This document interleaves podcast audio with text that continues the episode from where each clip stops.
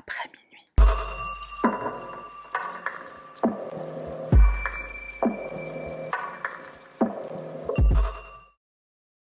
Salutations, moi c'est Sarah, bienvenue sur ma chaîne, on y va sans plus tarder. Alors pour l'affaire de ce soir, on est au Népal, mais on est dans un contexte qui est un peu particulier, donc avant de commencer, je vais d'abord t'expliquer ce qu'est Couchsurfing. Alors Couchsurfing, c'est une plateforme en ligne pour les voyageurs, le site internet a été créé en 2004, ensuite il y a eu une application. Alors le concept c'était de permettre à des voyageurs, qui généralement ont un petit budget, de se faire héberger par l'habitant gratuitement, de surfer entre guillemets sur leur canapé, parce que couch ça veut dire canapé, et surf, bah surfer, donc tu surfes entre guillemets sur le canapé des gens. L'hospitalité, comme on ne la connaît plus en Europe, bien qu'elle fût monnaie courante pendant des siècles, euh, c'est-à-dire que les gens, bah, en voyage, ils s'arrêtaient dans une ville, un petit village, et ils demandaient le gîte et le couvert à une âme charitable. Je précise quand même que dans beaucoup de pays, c'est une pratique qui n'a pas connu l'extinction, c'est quelque chose qui se fait encore, et preuve que en Europe c'est quelque chose qui ne se fait plus, la question que tu dois te poser en ce moment même, est-ce que les gens n'ont pas peur? C'est la question qu'on m'a posée mille fois quand moi j'ai hébergé le voyageur ou quand j'ai été hébergé moi lors de mes voyages, surtout que je suis une femme et qu'il m'arrive fréquemment de voyager seul La réponse est toute bête. Euh, non, il y a des gens qui n'ont pas peur. Imagine-toi deux scénarios. Dans le premier, tu es l'hôte, donc tu héberges un voyageur que tu ne connais pas, tu as peur pour toi, tu as peur que la personne te tue pendant ton sommeil dans le pire des cas, tu as peur qu'elle te vole ton ordinateur portable, ton téléphone, ton argent, ta PlayStation, etc. Maintenant, deuxième scénario, mets-toi à la place du voyageur tu as peur qu'on te tue pendant ton sommeil, tu ne connais pas la personne qui va t'héberger, tu as peur qu'on te vole ton ordinateur portable, ton téléphone, tout l'argent que tu as prévu pour ton voyage, ton sac euh, rempli de fringues et tu n'auras plus rien à te mettre. Donc c'est exactement les mêmes peurs en fait. C'est une peur qui va dans les deux sens. Moins fois moins égale plus. Ça s'annule un peu quoi. Non mais plus sérieusement, c'est un état d'esprit en fait. C'est comme les gens qui te disent bah si tu vas au Mexique, tu vas te retrouver dans une fusillade entre deux cartels de drogue, ou tu vas te faire kidnapper, tu vas te faire voler tes organes. Perso, j'ai traversé le Mexique pendant un mois et absolument rien de tout ça ne m'est arrivé.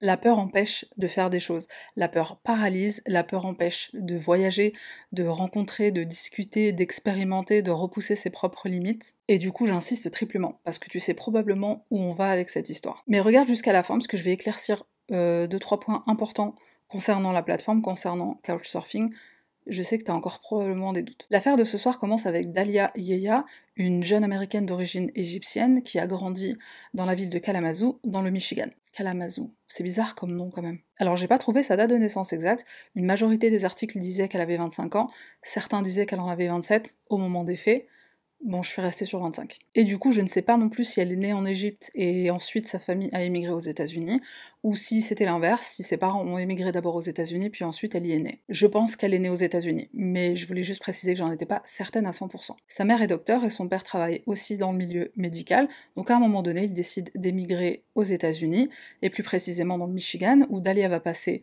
euh, son enfance, son adolescence et ses premières années de jeune adulte. Les gens qui la connaissent la décrivent comme quelqu'un de très doux, très altruiste, elle se soucie énormément des autres et donne beaucoup de sa personne. Dans un blog, Dalia écrit Je dessine depuis que je suis enfant, l'art a toujours été ma matière préférée à l'école.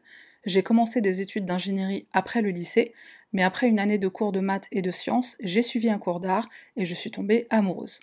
Mon médium favori est la peinture à l'huile et la peinture au fusain, mais depuis mon acquisition d'une tablette, mes travaux récents sont digitaux. Alors je précise que le fusain, c'est un morceau de bois calciné, c'est une sorte de charbon pour euh, peindre slash dessiner.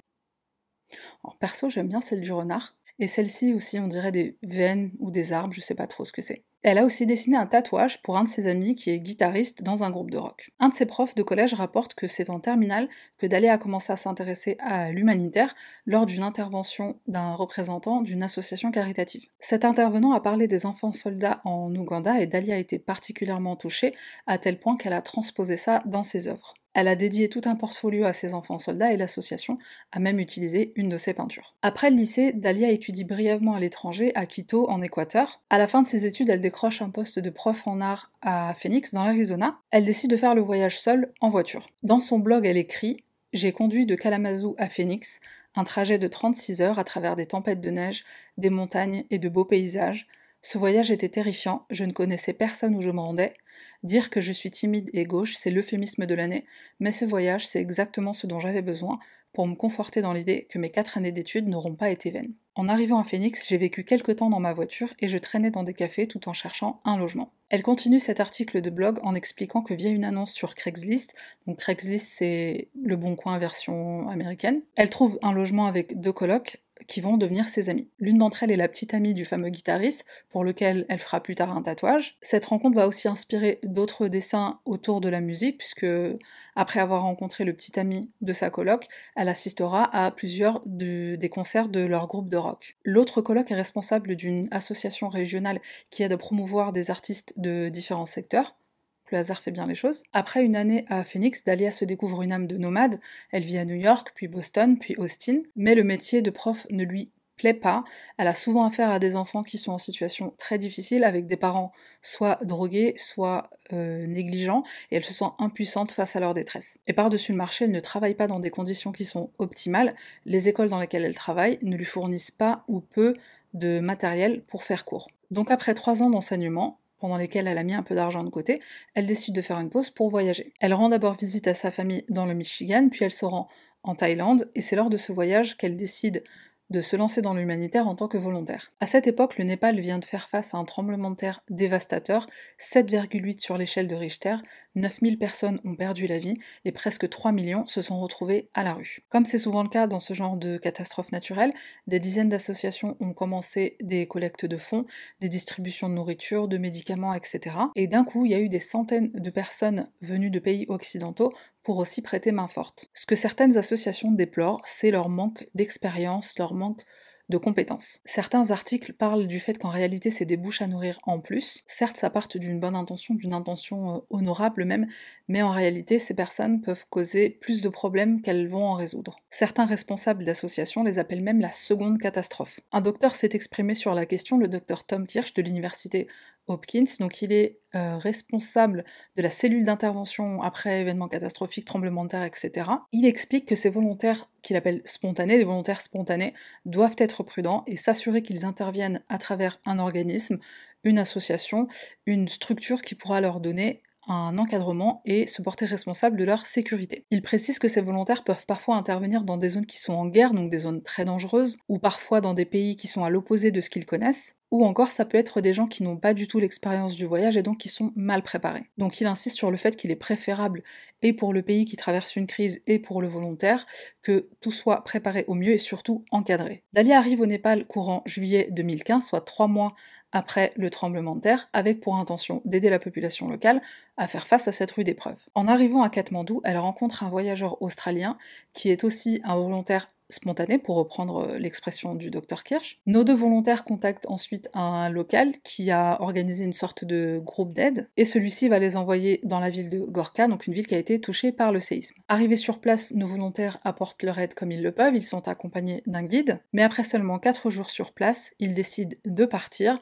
l'Australien retourne à Katmandou, et Dalia se rend à Pokhara, où elle arrivera par bus le 5 août. Pokhara, c'est une jolie ville du Népal entourée par les montagnes, et qui se trouve près d'un grand lac, c'est une ville qui attire beaucoup de touristes. Dalia envoie un texto à un ami des USA, à Robert, en lui disant J'ai trouvé un hôte via Couchsurfing, j'ai dîné avec lui et sa petite amie, il est super gentil. Alors elle ne précise ni son nom ni l'adresse à laquelle il réside et où donc elle va être hébergée gracieusement pendant quelques jours, mais elle a l'air confiante, elle a l'air de se sentir en sécurité, et je sais que tu te poses encore des questions sur ce que je viens de dire, mais regarde encore une fois jusqu'à la fin, parce que le dernier chapitre, je pense, est crucial pour comprendre pourquoi elle se sentait en sécurité avec un parfait inconnu. Cet ami qui a reçu le texto de la part de, Dalia, Robert, lui envoie quelques jours plus tard une photo d'un mariage auquel il a assisté. Elle ne répond pas, donc il lui écrit T'es toujours vivante un texto qu'on a sûrement tous euh, envoyé à un moment donné ou à un autre à un de nos amis. Sauf que là, vraiment, elle ne répond pas et ça va durer plusieurs jours. Alors au départ, Robert se dit le Népal vient d'être touché par un grave tremblement de terre,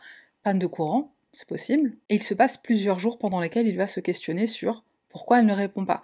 Est-ce qu'elle est malade? Est-ce qu'elle est blessée? Est-ce qu'on lui a volé son téléphone? Est-ce qu'on l'a kidnappée? Le scénario devient de plus en plus sombre dans sa tête, à tel point qu'il décide de contacter Couchsurfing. Le centre d'aide de Couchsurfing lui confirme qu'il n'y a pas eu d'activité sur le profil de Dahlia les 12 derniers jours. Alors pour être quelqu'un qui utilise cette plateforme, 12 jours quand tu voyages, surtout avec un petit budget, c'est juste énorme. Et encore une fois, j'expliquerai pourquoi dans le dernier chapitre. Couchsurfing va aussi proposer de contacter les dernières personnes avec qui Dahlia communiquait en espérant pouvoir surfer sur leur canapé, entre guillemets. Donc ils disent à Robert, on va leur écrire et on reviendra vers vous, mais en attendant, si vous êtes vraiment très inquiet, on vous invite à contacter les autorités locales. Avant de le faire, Robert va téléphoner à la famille de Dahlia, qui va lui confirmer qu'ils n'ont pas de nouvelles d'elle depuis presque deux semaines. Alors là, évidemment, tout le monde s'alerte, tout le monde s'inquiète, et les parents décident de contacter l'ambassade américaine à Katmandou. Une page Facebook est créée par les amis de Dahlia ainsi que des flyers, donc des flyers de personnes disparues, qu'ils vont faire circuler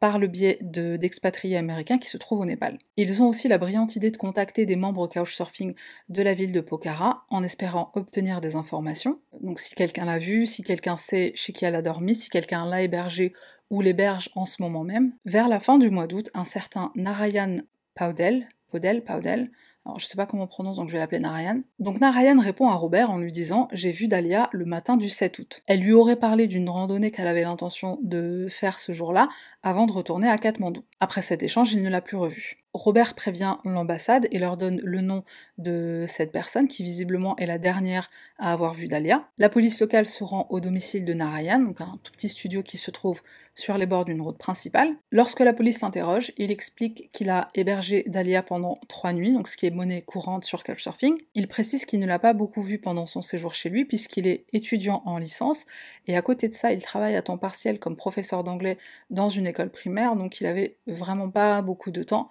pour euh, sortir avec elle. Et encore une fois, ça c'est quelque chose qui peut arriver fréquemment, que la personne qui héberge n'ait pas beaucoup de temps à passer avec son invité. Donc la police repart, a priori cette piste ne mène nulle part. L'enquête quant à la disparition de Dahlia continue, ses amis et sa famille. Alors je fais juste une toute petite pause pour dire encore une fois que dans cette affaire-là, l'amitié, mais c'est juste un truc de ouf. Comme dans l'affaire Natsumi Kogawa et comme dans l'affaire Grace Millen, les amis se sont vraiment acharnés pour essayer de les retrouver. Bref, donc je disais, les amis de Dahlia ont eu la brillante idée de contacter Apple puisque Dahlia possédait un iPhone. Donc ils contactent Apple en leur demandant est-ce qu'ils peuvent pas faire quelque chose. Apple leur confirme qu'avec le numéro IMEI, e ils peuvent essayer peut-être de récolter des informations. Alors le numéro IMEI, e c'est une sorte de plaque d'immatriculation que chaque iPhone a et qui est unique, et c'est ce qui permet de, euh, de, tracer le téléphone quand il est perdu ou volé par exemple. Donc Apple leur communique la référence, donc le numéro IMEI, à leur tour, les amis et la famille de Dahlia vont communiquer cette information à l'ambassade américaine et l'ambassade américaine va la transmettre au CIB. Donc le CIB, c'est un peu l'équivalent du FBI. L'enquête révèle qu'une carte SIM a été insérée dans le téléphone entre le 18 et le 21 août, soit plusieurs jours après que Dahlia ait été portée disparue. Avec le numéro de téléphone, la police espère retrouver le propriétaire de cette carte SIM.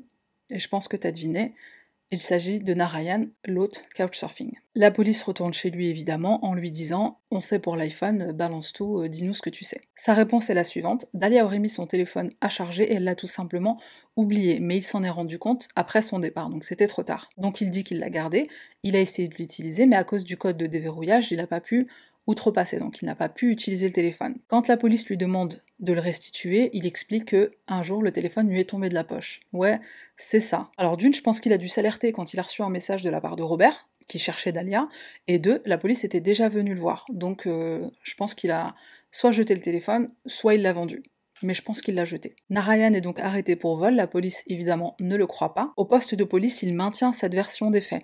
Il dit euh, Je l'ai juste rencontrée, je n'ai rien fait, elle a dormi ici trois nuits, elle est partie, je ne sais pas où elle est. Je précise quand même une chose, c'est que l'ami de Dahlia, Robert, il a trouvé bizarre que d'une, Narayan ne se soucie pas de Dahlia plus que ça. Il reçoit un message de ses amis et de sa famille lui disant on n'a pas de nouvelles d'elle depuis plusieurs jours, on est mort d'inquiétude. Et lui, il pense même pas à leur dire bah tenez-moi au courant, j'espère qu'elle va bien, euh, voilà. Il se contente juste de donner euh, le minimum d'informations. Alors personnellement, en tant qu'hôte, si quelqu'un me contacte en me disant euh, telle personne ou telle personne a été hébergée chez toi, on la cherche, on sait pas où elle est, franchement, moi je serais morte d'inquiétude. Une fois, j'ai hébergé une coréenne qui devait rentrer vers minuit, une heure, elle m'a dit je rentrerai avec le dernier métro, et au final, elle est rentrée à 3h du matin. Mais c'est même pas tant l'horaire qui m'a dérangé, c'est juste le fait de pas savoir où elle était et, et qu'elle m'ait pas envoyé de message en plus pour me prévenir, de me dire, ben, en plein milieu de la nuit à Paris, c'est une femme seule, tu peux pas t'empêcher de te faire des films. Donc, moi personnellement, je sais que j'aurais réagi comme ça. Donc ça, c'était quand même bizarre, c'est la, première chose. Et la deuxième chose que Robert a trouvé bizarre, c'est le fait qu'elle aurait soi-disant oublié son téléphone. Quand tu voyages, et que tu as un budget limité, tu n'oublies pas ton téléphone. Ton téléphone, c'est ta vie, c'est ce qui te permet d'organiser ton voyage, tes hébergements, que ce soit des hébergements gratuits par Couchsurfing ou euh, payants, euh, auberges, etc. Il m'est arrivé d'oublier des trucs en voyage, alors des, euh, fringues, des chaussettes, des shampoings, tout ce que tu veux, mais mon passeport et mon téléphone, c'est juste trop précieux. Peut-être même plus précieux que l'argent. La police fait passer à Narayan un test polygraphe, donc détecteur de mensonges, Évidemment, il échoue, et à force de persévérance, la police va obtenir une confession.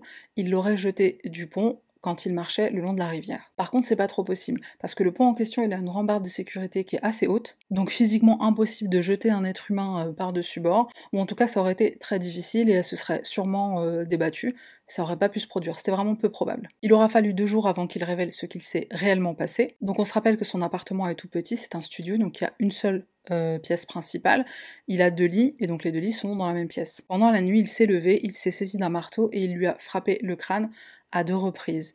Puis il a pris un morceau de bois et il lui a frappé le crâne encore à trois reprises. Il dit qu'il a ensuite mis son corps dans un gros sac qu'il utilisait habituellement pour euh, mettre du riz. Il s'est débarrassé du corps dans la rivière, ensuite il est rentré chez lui, il a nettoyé tout le sang. Il s'est emparé des affaires de Dahlia, des deux armes du crime et du drap ensanglanté qu'il a également jeté dans la rivière. La police cherche le corps de Dahlia. Sur les bords de la rivière, ils ont bien trouvé des affaires qui lui appartenaient, une paire de chaussures et un pantalon. Ils ont également retrouvé le drap couvert de sang, et plus tard, ils vont retrouver le corps d'une femme en état de décomposition avancée. Au bout de plusieurs mois, les analyses sur ce corps révéleront qu'il ne s'agit pas du corps de Dahlia. Par contre, le sang qui a été retrouvé au domicile de Narayan correspond bien à son profil ADN. Pendant qu'il est en attente de son jugement, un jour Narayan demande à utiliser les toilettes. Il en profite pour tenter de se suicider en se jetant du bâtiment. Alors comment il a réussi à arriver en haut du bâtiment? C'est une excellente question. Dans les articles que j'ai trouvés, bon c'est pas drôle, je sais pas si c'est drôle, mais dans les articles que j'ai trouvés, euh, il y a un, agent de police qui a dit qu'ils étaient tentés de le laisser là euh, crever comme la merde qu'il était. ils l'ont quand même envoyé à l'hôpital. Ils l'ont envoyé à l'hôpital, dans lequel il est resté pendant 40 jours. 40 jours pendant lesquels seul son oncle est venu lui rendre visite. Alors évidemment, les gens se sont pas battus pour y aller. Son oncle l'a supplié de lui dire la vérité, il lui a demandé est-ce que c'est toi qui l'as tué? Ce à quoi Narayan répond que ce n'est pas lui, on lui a forcé les aveux. Hashtag bavure policière. Bon, je précise quand même que d'après mes trouvailles, au Népal, visiblement, c'est monnaie courante que les policiers usent de force pour obtenir les aveux des suspects. Bon, je dis ça, je dis rien. Il y a aussi un ami de Narayan qui a pris sa défense et qui a témoigné de sa gentillesse, de sa générosité.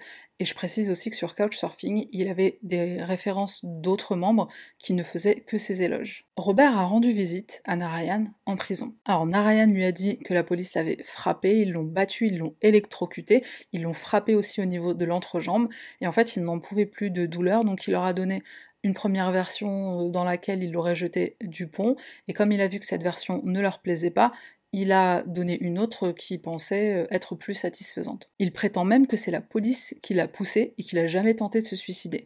Bon ça par contre j'y crois pas trop quand même. Je précise que cette rencontre entre Robert et Narayan a eu lieu avant que les tests ADN révèlent que le sang retrouvé chez lui correspondait à celui de Dahlia. Donc ça par contre les policiers ne l'ont pas inventé. Et j'ajoute aussi que l'enquête a révélé que Dahlia avait fait un retrait dans un distributeur de 5000 roupies, soit environ 60 euros, le jour du meurtre. C'est pas une somme négligeable, 60 euros au Népal, surtout qu'on est, je rappelle, trois mois après un gros tremblement de terre. Donc a priori le mobile est financier, donc l'iPhone et l'argent, mais la police a aussi émis une autre théorie selon laquelle peut-être qu'il lui aurait fait des avances sexuelles qu'elle a refusées, s'en serait suivi peut-être une altercation, ou même un viol, et ensuite il l'aurait tué. Et du coup l'iPhone et l'argent c'était juste bonus. Mais ça c'est uniquement une théorie de la police, évidemment ils n'ont rien pu prouver. En juillet 2016, soit presque un an après la disparition et le meurtre de Dahlia, Narayan Paudel est condamné à la prison à perpétuité et son corps ne sera jamais retrouvé. En tout cas, jusqu'aujourd'hui, il l'a jamais été. Voilà qui conclut la tragique histoire de Dahlia Yeya. Donc là, on arrive au dernier chapitre et je voudrais apporter quelques éclaircissements. La première chose, importante que je voudrais dire, c'est que ce genre de tragédie est aussi arrivé via Airbnb, via Craigslist, donc c'est l'équivalent du Bon Coin. Ça a dû même arriver sur le Bon Coin français, je pense. C'est aussi arrivé par Uber, c'est aussi arrivé par Tinder. Et je pense que je ferai une vidéo sur l'affaire Tinder. Une application ou un site internet à travers euh, lequel les gens se rencontrent, il y a le potentiel que les choses dégénèrent. Et ça n'a rien à voir avec la plateforme en question, c'est juste que bah, parfois ce monde y tourne pas rond. Donc réfléchissons deux minutes. Est-ce qu'un meurtre, ça doit arriver que uniquement, exclusivement dans la vraie vie? Est-ce que c'est ça la logique des choses? Un meurtre, ça peut pas arriver par l'intermédiaire d'une application. C'est ça? C'est n'importe quoi. Ce serait comme de dire euh, les meurtres, ça doit arriver que euh, dans des ruelles sombres le dimanche soir. C'est pas comme ça que la vie fonctionne. Je pense que ça vient du fait que Internet est encore récent et ça choque encore toujours énormément que certaines personnes mal intentionnées l'utilisent pour tuer ou pour euh, satisfaire leur penchant pédophile, etc. Et en soi, bien sûr que c'est quelque chose de très choquant et ça ne devrait pas arriver. Mais ça arrive, c'est le cas. Donc ce qu'on peut faire, c'est de la prévention, ou euh, quand on est parent, par exemple, pour euh, les cas de, de, prédateurs sur le net, et notamment sur Snapchat, je déteste cette application. je l'utilise, mais je déteste cette application. mais oui, enfin, moi, je comprends pas les gens qui blâment les applications ou les sites internet ou euh, autres. Pour moi, ça n'a rien à voir. Internet, c'est vrai que ça fait encore toujours peur. Il y a cette peur de, de l'anonymat, de, de l'arnaque, du phishing, etc. Qu'une personne meure après une rencontre qu'elle a fait sur Internet ou qu'elle meurt dans la rue ou au travail euh, ou à l'école, est-ce qu'il y a une différence vraiment? Si quelqu'un se fait tuer à l'école, on va pas blâmer l'école. Si quelqu'un se fait tuer par un collègue, on va pas blâmer l'entreprise. Ah, je ne crois pas. Quand quelque chose d'aussi tragique se produit, ce n'est que le reflet du monde dans lequel nous vivons. On est dans un monde où il y a des tueurs. Donc avec ou sans Internet, il y aura des tueurs. Et ces incidents qui se sont produits donc via Couchsurfing ou Airbnb ou peu importe la plateforme, ils sont en nombre infime en comparaison aux transactions entre guillemets qui se passent bien. Donc c'est bien que le problème il vient pas de l'application ou du site internet. Le Night Stalker par exemple, et c'est juste pour citer un exemple de quelqu'un qui a tué des dizaines et des dizaines de personnes, sans avoir eu besoin d'Internet. Donc voilà, encore une fois, quelqu'un qui veut tuer, il le fera, que ce soit avec l'aide d'une application ou sans l'aide d'une application. Un tueur, il utilisera tous les outils euh, en sa possession pour faire ce qu'il a à faire. Et je pense, je suis persuadée que Narayan, il a tué Dahlia parce que à ce moment-là, l'opportunité s'est présentée. Et honnêtement, moi, je suis persuadée qu'il a essayé de la violer ou il a essayé de faire quelque chose avec elle. Je pense pas que c'est venu comme ça, d'un seul coup il s'est levé pendant la nuit et euh, il, a, il, il a pété un câble. Je pense que je pense qu'il y a eu un truc sexuel dans l'histoire. Maintenant je peux me tromper, mais franchement je pense que un moment donné, je pense qu'il aurait tué quelqu'un. On n'a pas euh, des pulsions meurtrières comme ça, euh, j'ai pas fait exprès, ou c'est un accident, ou... Je pense que le mec est un tueur, et je pense que ça aurait pas été Delia, ça aurait été quelqu'un d'autre. Et n'oublions pas, parce que c'est quand même important, que des milliers de personnes se font assassiner par quelqu'un qu'ils connaissent. La plupart du temps, on se fait tuer par quelqu'un qu'on connaît. Donc ça va être un membre de la famille, très souvent un membre de la famille, un amant, un mari, un petit copain, une petite copine, euh, un collègue de travail, un ami ou quelqu'un qu'on côtoie. C'est rare de se faire tuer par un étranger. Donc faut arrêter de croire qu'on est à l'abri parce qu'on refuse de rencontrer des étrangers. Ou l'inverse, qu'on est en danger parce qu'on rencontre des étrangers. Et je tiens à préciser que Dahlia a utilisé la plateforme de façon intelligente. Alors certes, elle n'a pas donné le nom et le prénom et l'adresse exacte où elle se trouvait, mais dans sa façon d'utiliser la plateforme pour chercher un hôte, bah, elle le faisait euh, de la façon que Couchsurfing recommande, à savoir, elle s'est assurée que son hôte avait des références, donc qu'il avait rencontré d'autres membres, euh, qui avaient des références positives, etc. Donc moi personnellement, je ne comprends pas les personnes qui blâment la victime en disant qu'elle était inconsciente, qu'elle s'est mise en danger à dormir chez l'habitant. Bah non, je suis désolée, moi j'accepte pas qu'on blâme la victime. Ce serait comme de dire qu'une femme s'est fait violer parce qu'elle portait une mini-jupe ou parce qu'elle marchait toute seule dans la rue dehors. Ça veut dire quoi? Ça veut dire les femmes, on reste à la maison, on sort pas, de peur de se faire tuer par un étranger ou de peur de se faire violer dans la rue parce qu'on était euh, à une heure un peu trop tardive euh, euh, dehors le soir? Ben non. Parce que dans ce cas-là, du coup, cette logique, on peut l'étendre à tout le monde. Si tu veux pas te faire assassiner par un étranger, ne voyage pas, ne parle à personne et reste chez toi. C'est du bullshit intersidéral. C'est de ça dont je parlais. Quand je disais que la peur paralyse, si on pense comme ça, et si on a peur de l'autre, et si on a peur de l'inconnu, si on a peur de l'étranger, ben on sort pas et on reste à la maison et on a peur de se faire écraser par un bus même du coup. Du bullshit intersidéral. Maintenant on va parler couchsurfing et j'estime qu'il est important que je clarifie certaines choses pour deux raisons. La première c'est que je suis euh, membre de cette euh, plateforme donc je tiens à faire part et de mon expérience et aussi de mes connaissances sur la question. Et la deuxième, c'est tout simplement que je sais que certaines personnes peuvent avoir des réactions très vives par rapport à l'affaire dont je viens de parler, et je sais qu'il y a sûrement des personnes qui ont des questions qui sont valides, et que je peux comprendre. Mais c'est des questions qui viennent principalement bah, soit d'une méconnaissance de la plateforme, soit de, soit de la peur, la peur, que ce soit la peur de l'étranger, la peur de l'autre, ou euh, la peur de manière générale, la peur de l'inconnu, la peur de sortir de sa bulle de confort, etc. Donc comment utiliser la plateforme de façon intelligente et safe? Et c'est exactement ce que Dalia a fait, je précise. La première fois que j'ai voulu utiliser Couchsurfing, donc j'étais en train de préparer un voyage, j'hésitais entre l'Inde et la Corée. Donc j'ai une amie qui m'avait parlé de cette application, donc je suis allée me renseigner et j'ai contacté des autres potentiels en Inde et en Corée. Et il y a un brave jeune homme qui m'a répondu et qui m'a expliqué comment ça fonctionnait. Donc il m'a dit que mon profil était récent et que je n'avais pas ce que Couchsurfing appelle des références. Donc les références, c'est ce que euh, d'un membre à l'autre, on va écrire sur le profil de quelqu'un pour dire, bah voilà, j'ai rencontré cette personne, on est allé boire un café, ou, euh, ou cette personne m'a hébergé, ou euh, on est parti à la Tour Eiffel, et c'est un, une sorte de témoignage en fait qui va attester de, de la gentillesse, de la sympathie de telle ou telle personne. Donc ce que ce jeune homme m'a expliqué, c'est que pour avoir des références, il fallait que dans un premier lieu, je rencontre des personnes dans ma ville, donc à Paris, soit des locaux ou soit des voyageurs, hein, l'un comme l'autre ça marche, idéalement des voyageurs, et puis que je joue un peu bah, la guide touristique.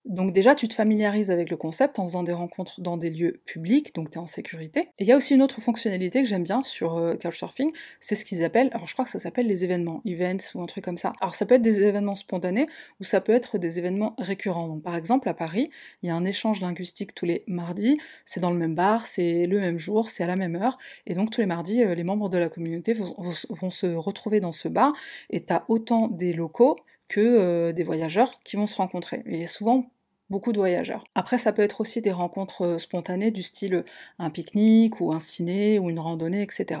Il faut savoir que c'est aussi des choses qui se font via euh, des plateformes comme Facebook, par exemple. Il y a des groupes de, randonneurs, de cyclistes, de motards, enfin, de gens qui se réunissent autour d'un intérêt commun et qui vont se rencontrer ensuite dans la vraie vie. Il y a aussi une application qui s'appelle Meetup. Alors pour ceux qui connaissent pas, franchement, je recommande vraiment. Moi, après, c'est le Covid et tout, mais hors Covid, c'est une application que je trouve vraiment super. J'ai été amenée à l'utiliser quand j'étais en école de développement informatique et j'ai assisté à certaines euh, conférences. Alors ça peut être euh, des trucs hyper officiels et tout, donc j'ai assisté par exemple à une conférence dans les locaux de Facebook à Paris, et c'était franchement génial, ne serait-ce que pour la nourriture qui était gratuite. Mais voilà, Meetup ça peut être soit des trucs hyper encadrés, hyper un peu officiels et tout, ou ça peut être des rencontres un peu moins formelles, tout comme il y en a sur Facebook et tout comme il y en a sur euh, Couchsurfing aussi par exemple. Donc en gros, Couchsurfing, tu fais des rencontres en lieu public idéalement, tu vas construire ton profil de cette euh, façon-là avec des gens qui vont euh, attester de, la véracité de ton profil, de votre expérience ensemble et du fait que bah, bah t'es pas une barge. Bah après ça c'est pas quelque chose que tu peux passer 20 ans avec quelqu'un et, pas savoir que la personne était bargin, mais bon. Donc c'est ce que j'ai fait, j'ai fait évoluer mon profil.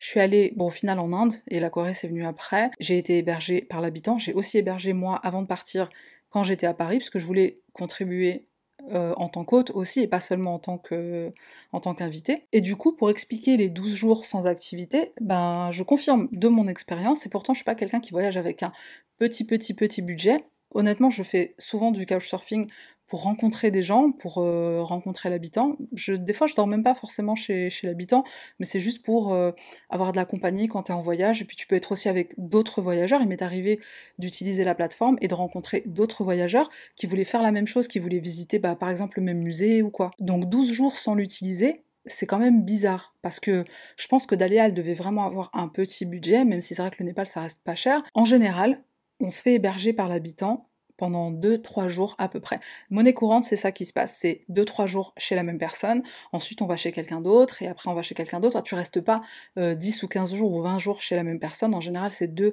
à 3 jours, voire 4 ou 5. Donc 12 jours sans utiliser Couchsurfing, c'était c'était vraiment louche en fait. Je comprends que son ami se soit aussi inquiété de ça. Comme tu l'auras compris, honnêtement, je n'ai que du bien à dire de Couchsurfing ou même Airbnb. C'est des plateformes que j'utilise souvent encore aujourd'hui. Enfin, pas aujourd'hui du coup, mais que j'utilise souvent et que j'utilise depuis très longtemps. Et c'est une plateforme que je recommande à tout le monde d'utiliser parce qu'on y fait des rencontres bah, qui sont vraiment incroyables, ne serait-ce que les échanges linguistiques qui ont lieu, bah, par exemple le mardi euh, à 20h, je crois 19h ou 20h, euh, je sais plus c'est quel bar, mais euh, bizarrement j'avais jamais fait ça à Paris, je sais pas pourquoi, c'est pas quelque chose qui m'avait attiré. Bon, en plus moi je bois pas, donc aller dans un bar, boire un verre, même si je peux boire un Coca-Cola, mais c'est vrai que c'est quelque chose qui m'avait jamais attiré.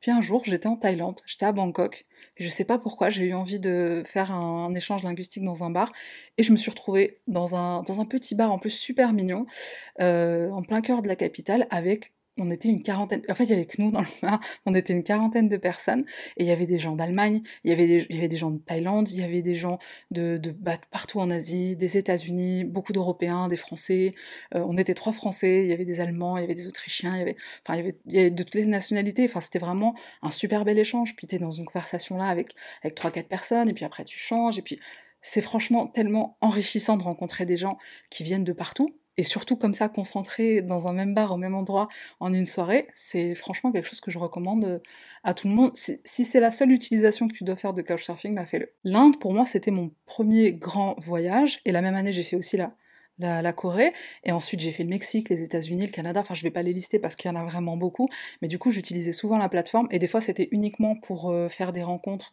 euh, le jour, enfin sur la journée même, pour aller faire, euh, je sais pas, un parc ou un monument, un truc comme ça, et on était bah, des fois une, un petit groupe de 5-10 personnes, des fois c'était juste pour faire un restaurant, et c'est franchement des rencontres qui te changent ton voyage. Il y a des villes que j'ai fait qui n'étaient pas forcément ouf, mais j'en garde un souvenir incroyable et c'est des villes dans lesquelles je retournerai parce que tu as fait des rencontres qui t'ont changé ta vision de, cet endroit. Et la beauté de cette rencontre, elle n'est pas seulement dans le fait que tu as un guide touristique, tu as un hébergement gratuit, ça c'est des trucs en plus, si tant est que tu, tu en profites aussi, mais il y a aussi ce côté-là de de rencontrer des gens qui sont à l'opposé de toi, euh, de par la culture, de par la langue qu'ils vont parler, et de par même, euh, je sais pas, les centres d'intérêt, les hobbies, etc. Mais on a un truc commun, c'est l'amour du voyage, c'est l'amour de, de, la rencontre, de l'échange, de, du fait de s'enrichir euh, intellectuellement et culturellement aussi. Mais c'est vrai qu'il faut aimer les gens. Après, si t'aimes pas les gens, c'est une autre histoire. Mais il faut, aimer les, gens, et il faut aimer le voyage, il faut aimer, il faut aimer partir, il faut aimer sortir de sa bulle de confort. Voyager, c'est la vie. La bouffe, c'est la vie. Transition, Random Item Review. Alors le Random Item Review de ce soir, c'est de la nourriture, mais plus particulièrement, on va parler des AMAP ou des coopératives ou du marché sur l'eau. Alors moi je connais un peu plus le marché sur l'eau, donc je vais expliquer son fonctionnement, mais le système est euh, à peu près similaire. Alors une AMAP c'est quoi? Une AMAP c'est euh, une association pour le maintien de l'agriculture paysanne, donc il y en a plusieurs dans toute la France. C'est un concept qui a vu le jour euh, il y a peut-être 20 ans, je dirais. Donc en gros, le concept, c'est que les agriculteurs sont mis en relation directe avec le client. Donc on se débarrasse de l'intermédiaire du supermarché. Ce qui est important de savoir pour euh, AMAP, coopérative, le marché sur l'eau, etc. Enfin, il y en a qui ont d'autres noms. Je crois qu'il y en a un qui s'appelle la ruche quelque chose. C'est des productions qui sont locales. C'est pas des produits qui viennent euh, du Costa Rica ou d'Afrique du Sud ou de jeunes saisons. C'est des fruits et légumes qui sont cultivés euh, bah, pour moi, par exemple, ce serait en Ile-de-France. Donc, c'est des produits qui viennent de euh, bah, à peu près 100 km à la ronde de moi. Alors, je ne sais pas si c'est la même chose pour toutes les AMAP de France, mais je sais que pour le marché sur l'eau, les agriculteurs qui, bah, fournissent euh, les fruits, légumes et les autres produits, ils n'utilisent pas de pesticides, de produits chimiques, etc. C'est uniquement euh, des, de l'engrais naturel. Et juste au cas où tu ne savais pas, certains pays n'ont pas les mêmes lois que nous en France, par exemple. Donc, pour tout ce qui va être euh, régulation au niveau des pesticides, des produits chimiques, etc.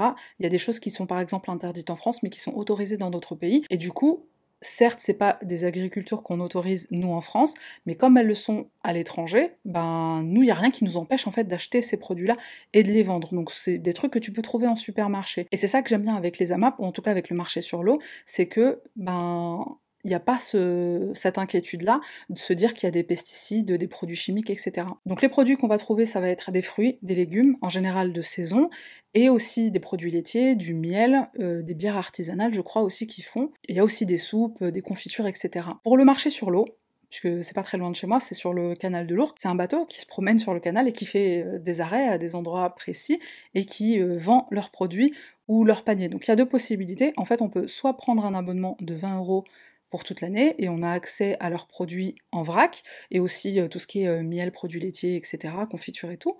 Et l'autre possibilité, c'est de pré-acheter des paniers.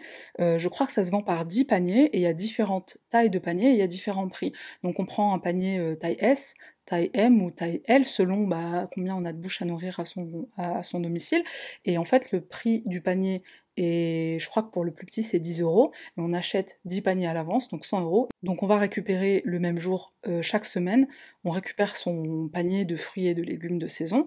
Et, euh, et voilà, que demande le peuple Et puis c'est romantique, des fruits et des légumes qui se baladent sur l'eau, c'est vraiment parisien. Ça fait chic un peu. Les AMAP et les coopératives fonctionnent à peu près de la même façon. Il y a la possibilité de soit uniquement acheter sur place, et il y a la possibilité de prendre un abonnement. Alors par contre, je sais pas du tout euh, quels sont leurs tarifs, etc. Je me suis pas trop renseignée sur ça, parce que moi, comme j'ai la possibilité euh, du marché sur l'eau, euh, je pas je me suis pas renseignée plus que ça pour tout ce qui est AMAP, mais il y a aussi, il me semble, deux possibilités. Soit on y va et on achète ce qu'on a envie d'acheter, soit on peut être membre. Et quand on est membre, par contre, il y a aussi un préachat qui se fait Bon, encore une fois, j'ai pas les détails de comment ça marche, mais il y a la possibilité du préachat et d'être décisionnaire dans la vie euh, de la map en question, de la map euh, chez laquelle on se fournit. Donc c'est super intéressant, c'est très bon pour euh, évidemment l'environnement, c'est bon pour l'économie locale, c'est bon pour nos producteurs et c'est surtout bon pour notre santé. Et une dernière chose que peut-être tu ne sais pas, c'est que c'est aussi bon pour la biodiversité parce qu'il faut savoir que les productions de masse, elles ne cultivent que certaines variétés des fruits, des légumes et des plantes. Et ça en fait c'est en train de tuer des variétés qui aujourd'hui n'existent plus, enfin du coup on les cultive plus, donc elles n'existent plus, et c'est pas cultivé de façon euh, naturelle. Donc il y a plein de variétés de fruits, de légumes et de plantes qui ont disparu. Et c'est pas comme ça que la nature elle fonctionne. c'est pas comme ça que nous on fonctionne, nous aussi on fait partie de la nature. Donc à moins que tu vives dans une grotte, t'es probablement au courant de la tendance du sans gluten, c'est hyper euh, trendy depuis quelques années, et c'est pas pour rien, c'est tout simplement parce qu'on est en train de, enfin depuis quelques années, on cultive massivement euh, une certaine variété ou quelques variétés de blé qui ont plus de gluten, et en fait ça évolue mais pas de la bonne façon. Et donc aujourd'hui on a des variétés de blé qui ont beaucoup plus de gluten que le blé d'il y a 50 ans, et c'est pour ça qu'il y a plein de gens qui développent une sensibilité au gluten dont moi par exemple. Bon, parfois je craque et je cède à la tentation de la pizza. Mais bon voilà, Préservons le monde qui nous entoure. Je vais mettre en lien dans la barre de description deux liens vers une vidéo qui explique le marché sur l'eau, euh, et ce qu'on appelle aussi des marchés circuits courts, et euh, les AMAP. Donc comme ça, tu auras une meilleure idée et tu auras plus d'arguments pour euh, te convaincre d'acheter des fruits et des légumes sains. Si tu connaissais déjà ce concept, je t'invite à laisser un commentaire en nous disant bah, où tu te fournis, euh, d'ajouter aussi des informations que j'aurais peut-être pas données ici. Bah voilà, c'est tout pour moi. On se retrouve la semaine prochaine avec une nouvelle affaire. Cette fois, ce sera Albert Fish. Je l'ai promis à quelqu'un. Donc cette semaine, c'est, enfin la semaine prochaine, c'est Albert Fish. Bye.